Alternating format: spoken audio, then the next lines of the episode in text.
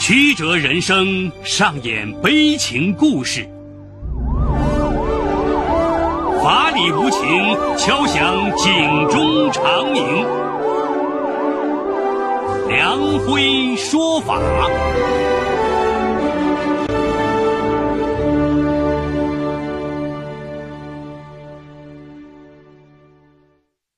梁辉说法由上海故事广播与现代家庭杂志社联合播出。好故事，好声音。听众朋友，大家好，我是梁辉，欢迎收听梁辉说法。今天我要给大家讲这么个故事，叫《中国最帅大学校长，八百五十万专宠情妇难见真情》。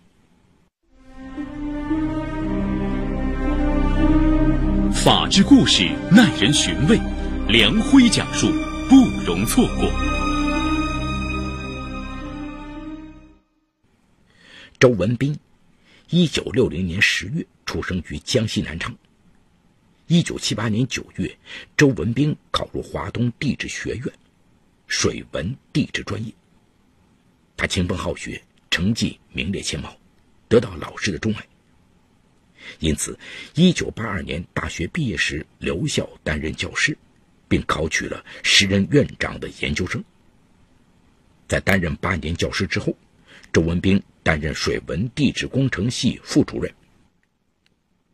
1995年10月，周文斌被任命为华东地质学院副院长。1996年1月，他因此前在南京大学放射性地质与勘探专业读在职博士。获得工学博士学位。不久后，周文斌到比利时核研究中心做高级访问学者。由于学术交流的原因，周文斌去西方国家的机会比较多。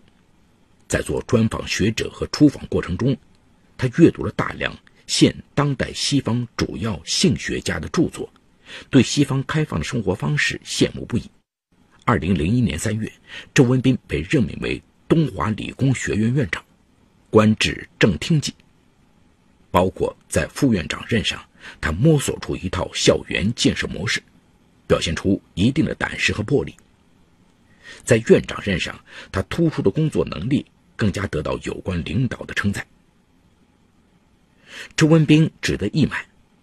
二零零一年九月，在江西抚州市的一次聚会中，他结识了而立之年的沈慧。沈慧当时正在福州参与组建一个项目，与周文斌所见过的那些娇滴滴的女人不同，沈慧身上有一股英气，性格豪爽，给周文斌留下了深刻的印象。在得知沈慧早已离异，周文斌闲暇时主动给他发短信、打电话。起初，沈慧若即若离，并不主动投怀送抱。二零零二年十二月，四十二岁的周文斌调任南昌大学校长，成为江西省历史上最年轻的校长。南昌大学是江西省唯一一所“二幺幺”重点高校。上任后，周文斌数次在学校发表慷慨激昂的演讲。他还非常喜欢和学生们互动，经常深入到学生中听取学生们的意见。四十二岁的年龄和出众的外表，让他在学生中很快有了亲和力。很快，“中国最帅校长”的称呼在南昌大学不胫而走，并迅速扩散，为他收获了一批忠诚的粉丝。一时间，周文斌风头无两。周文斌更加踌躇满志。二零零三年，位于南昌市红角洲前湖附近。面积达四千五百亩的南昌大学新校区建设正式展开。周文斌提出要将校园建成全国一流水平，甚至要超过北大、清华，让老师和学子们群情振奋。周文斌工作忙了，责任重了，却仍对沈慧念念不忘。而沈慧见周文斌务实肯干，也逐渐改变了若即若离的态度。一次酒后，两人在南昌一家高级酒店开房，终于突破了道德的防线。沈慧由此也得到了周文斌不少的帮助，权力、利益和情感交错在一起。而到二零零六年七月，南昌大学前湖新校区建设基本完毕。建成后的新校区内，人工湖、假山、广场齐备，加上全新的教学楼、宿舍楼，学生就读环境优越。仅就硬件条件来说，在国内大学中属于一流。周文斌认为自己功不可没，不再像刚上任时踏实谨慎了。二零零八年后，周文斌先后四次拎着密码箱与沈慧约会，每次密码箱里都装着一百万元现金，总共四百万元，周文斌全部交给沈会保管。沈会将这些巨款全部藏于自家的衣柜中，家人和朋友们全都不知情。二零零九年五月，周文斌当选为俄罗斯工程院外籍院士。二零一零年四月十七号，周文斌又一次与沈会约会，一进了办公室的门，郑文斌就悄悄地把门关上。他把自己拎来的灰色密码箱放到他的办公桌上。沈慧打开箱子一看，里面又是整整的一百万元现金。加上他前四次送来的四百万元，已有足足的五百万元了。郑文斌让沈慧把这些钱拿去投资经营，让钱生钱，变成千万财富。二零一零年五月中旬，沈慧拿出周文斌交给他的五百万元，又自行垫付了一百万元，与人共同注册成立了一家低碳科技有限公司，预备投资新能源领域。谁知一年多后，因公司管理不善，这笔六百万元巨款全部亏损，追都追不回来。第一次投资失败，沈慧非常愧疚。周文斌劝慰他不要在意。之后，周文斌为弥补沈慧在投资时自垫的一百万元损失，又拿出一百万元交给他做补偿。沈慧感恩他的仗义，对他死心塌地。周文斌的六百万元血本无归，要说他不心疼这些钱，那是假的。他不想在心爱的女人面前露出伤心和恼怒，因此并没有过多苛责他。二零一一年九月七号下午三点多，周文斌接到沈慧电话，让他去一趟他家里。十多分钟以后，周文斌打的到达沈慧家。多年来。他都是打的去情人家，以避人耳目。周文斌这次还是拎来了一只装着一百万元现金的密码箱。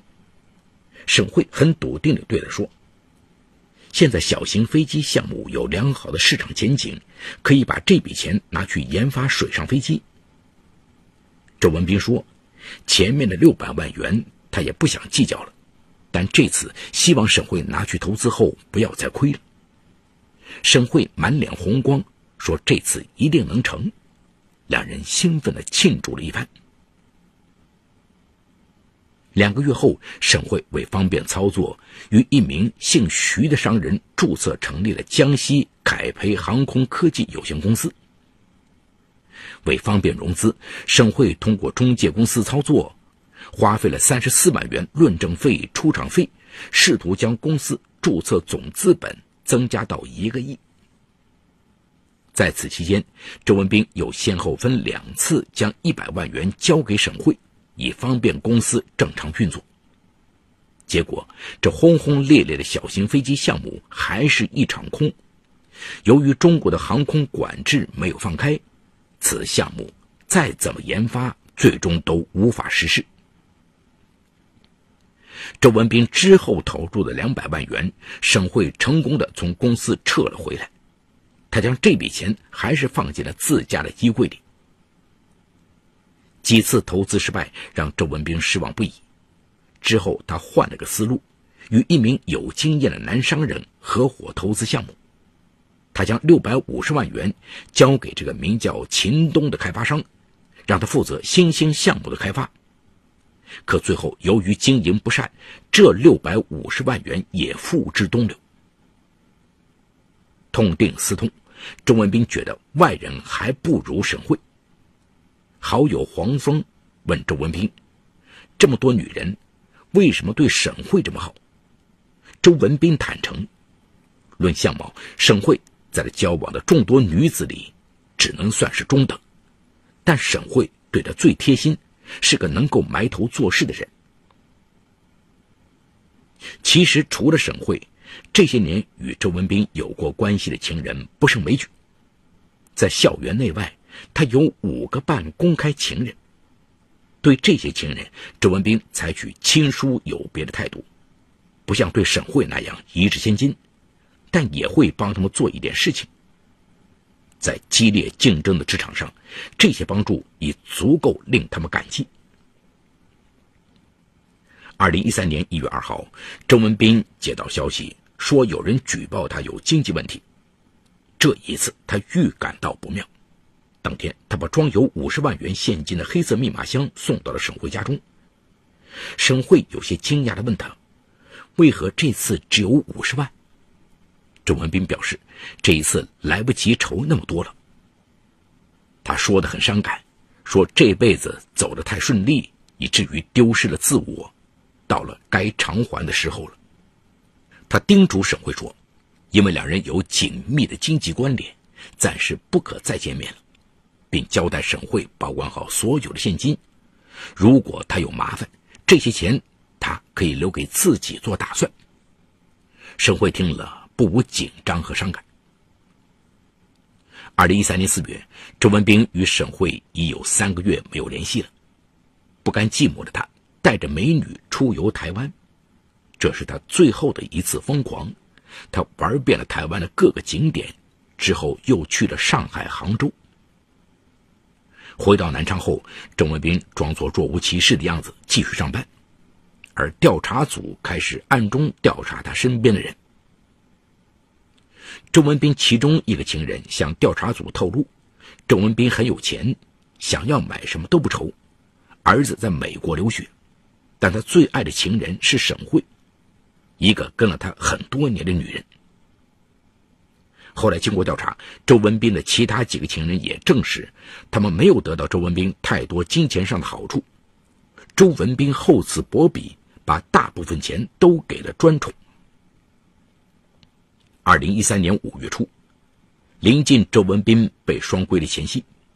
周文斌与同在南昌大学工作、负责财务运作的徐如云频繁接触。他告诉徐如云，纪委马上要来找他谈话，希望他能给自己的家人一个妥善的安排。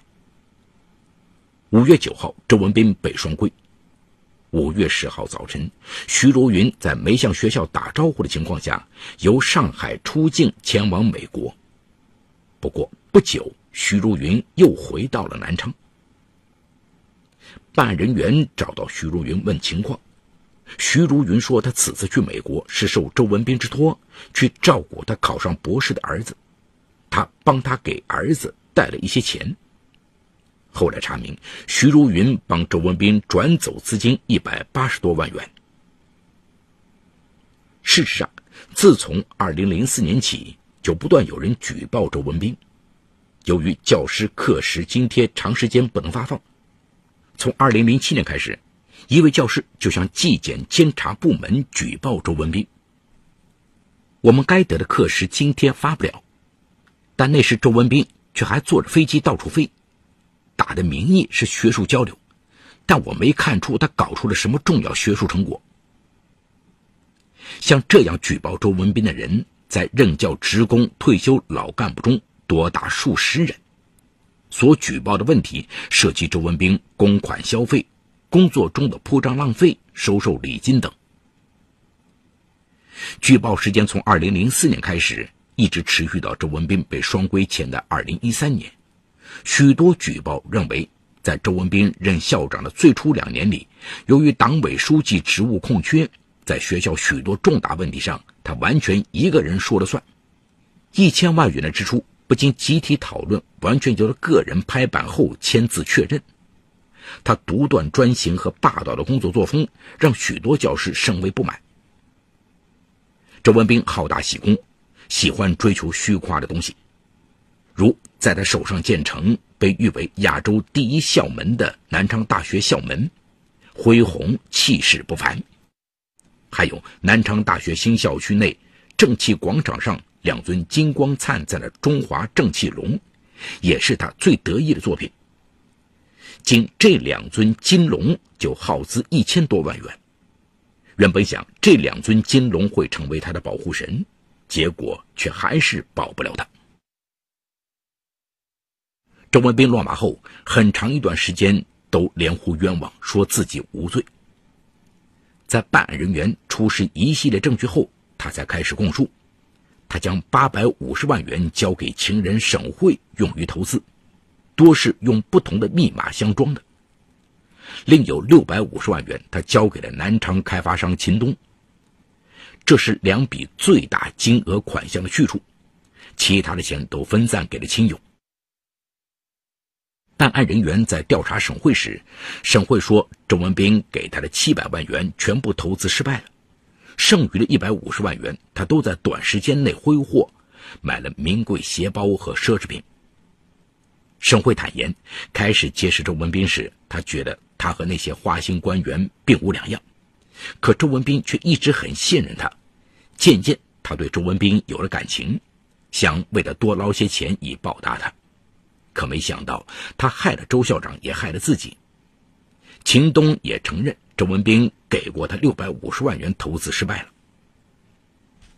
法庭上，周文斌谈到在美国攻读博士学位的儿子时，眼中曾闪烁着自豪，可很快又显得十分沮丧，说话间几度哽咽。他在交代和忏悔材料中写下了这样的话：“我骨子里的想法是，男人来到世上。”一要征服世界，二要征服女人，这是男人成功的另一个标志。事业有成后，就多发展几个情人吧，这样也可以满足自己做成功男人的虚荣心。他承认，正是他的贪欲毁了自己，伤害了全家。他的妻子由于常年在家，不知道他在外面如此风流，而他的情人沈慧迫于压力，不得不当庭举证他。周文斌因涉嫌受贿、挪用公款罪一案，审判历时十三个月，并创下前后庭审共计三十二天的最高纪录。同时，在二零一五年的一次庭审中，周文斌曾当庭自辩两天半，用概率计算行贿人与受贿人供述的绝对误差和相对误差，推演出案件证据为假。还自创案件证据评价表，测算证据真实性，并使用这一计算方法当庭测算了一位证人证言，最终得出该证言为真的可能性仅为零点三一七。他创下被告人自辩时间最长的记录，曾一度引发舆论高度关注。二零一五年十二月十五号。在公诉方就周文斌的有罪供述举证质证过程中，检方出示证词指控，周文斌还与五个女性存在特殊关系。提及此事，周文斌不停搓手，情绪激动，并称涉及个人隐私。经南昌市中级人民法院审理查明，二零零二年至二零一三年，周文斌在担任华东地质学院党委副书记、院长。南昌大学党委副书记、校长期间，利用职务之便，为工程承建商、合作办学商、设备供应商以及部分教职工在项目承揽、合作采购、任职、提拔、调动等方面谋取利益，非法收受上述人员财物，共计人民币两千一百一十一点八万元，港币三十万元，美元一万元。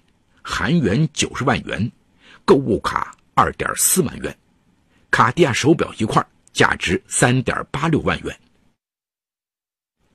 此外，二零零三年四月至二零零四年七月，周文斌两次个人决定挪用南昌大学公款人民币共计五千八百七十五万元进行盈利活动。法院认为，周文斌身为国家工作人员，利用职务之便为他人谋取利益，非法收受他人的财物，数额特别巨大，构成受贿罪；利用职务之便挪用公款供个人进行盈利活动，情节严重，构成挪用公款罪。据此，依法作出如下判决：以受贿罪判处周文斌无期徒刑，剥夺政治权利终身，并处没收个人全部财产；以挪用公款罪判处有期徒刑十二年，决定执行无期徒刑，剥夺政治权利终身，并处没收个人全部财产，扣押在案的人民币一千七百余万元、港币十万元等赃款赃物，予以没收，上缴国库。法庭上，周文斌情绪难平，此时他才意识到，这么多年来他一路风流，最对不起的就是妻儿。周文斌当庭表示上诉。好，故事说到这儿就告一段落。除周文斌外，其余人均为化名。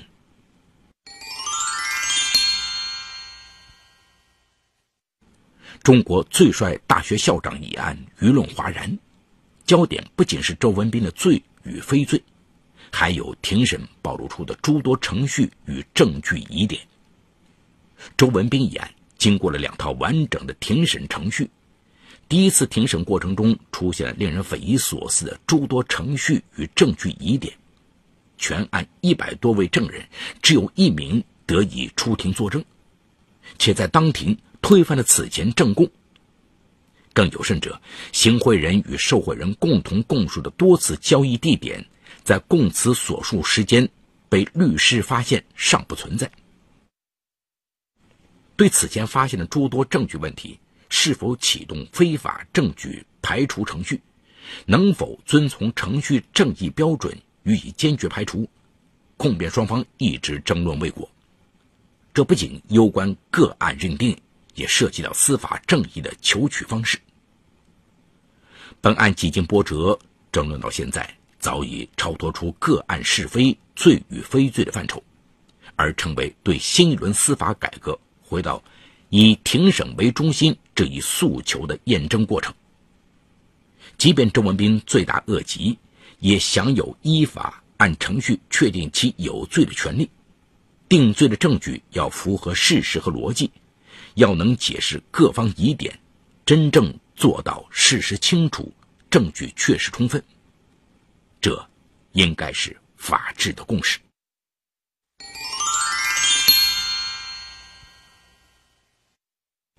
好，感谢奉贤区人民检察院为本次节目提供的帮助。本次节目编辑主持梁辉，后期制作王文琪，监制赵杰、张建红。感谢您的收听，我们明天再见。